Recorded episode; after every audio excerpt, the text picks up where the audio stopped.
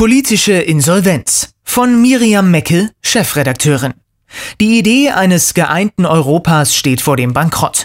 Wagen wir eine geplante politische Insolvenz der EU und einen Neustart. Eine neue Epoche beginnt, lässt Ungarns Regierungschef Viktor Orban zu den Folgen der Flüchtlingsfrage verbreiten. Seine Politik rette das christliche Europa. In einem Punkt hat Orban recht. Wir stehen vor einer Zäsur.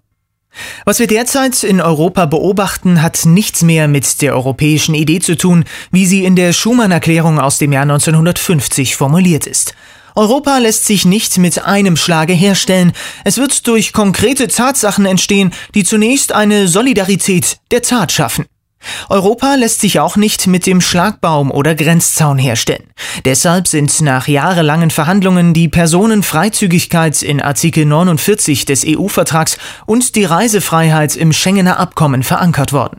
Wenn die neuen Grenzsicherungsmaßnahmen zur Abschirmung gegen Flüchtlinge in Ungarn, Spanien, Griechenland, Bulgarien, Rumänien und den baltischen Staaten abgeschlossen sind, hat Europa wieder mehr Grenzzäune als zur Zeit des Kalten Kriegs.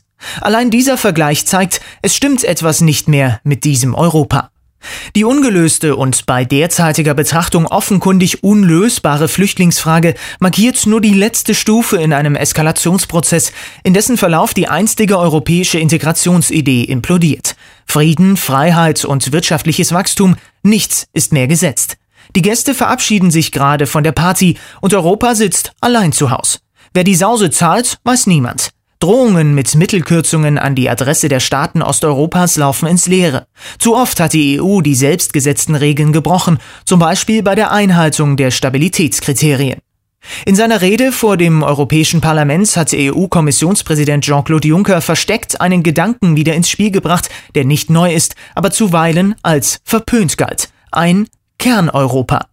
Er ist es wert, neu durchdacht zu werden. Juncker ist auf der Mitte der Gedankenstrecke stehen geblieben mit seiner Forderung, die Länder der gesamten Eurozone zum Kerneuropa zu machen. Die Krise um die mehrstufige Griechenlandrettung sollte allen klargemacht haben, wie realistisch ein solcher Ansatz ist. Nicht der Euro, nicht die gemeinsame Währung ist das Kernkriterium, an dem sich in Europa derzeit die Geister scheiden. Es geht um Nationalismus, Kultur und Religion. Das zeigt sich im Lichte ethnischer Argumente und in den Gesichtern der Menschen hinter NATO-Draht. Die Idee, man könne Europa immer weiter dehnen, ohne dass sich im Kern Risse zeigen, ist bankrott. Die EU mag als Freihandelszone funktionieren, als handlungsfähiger Staatenbund steuert sie auf die politische Insolvenz zu.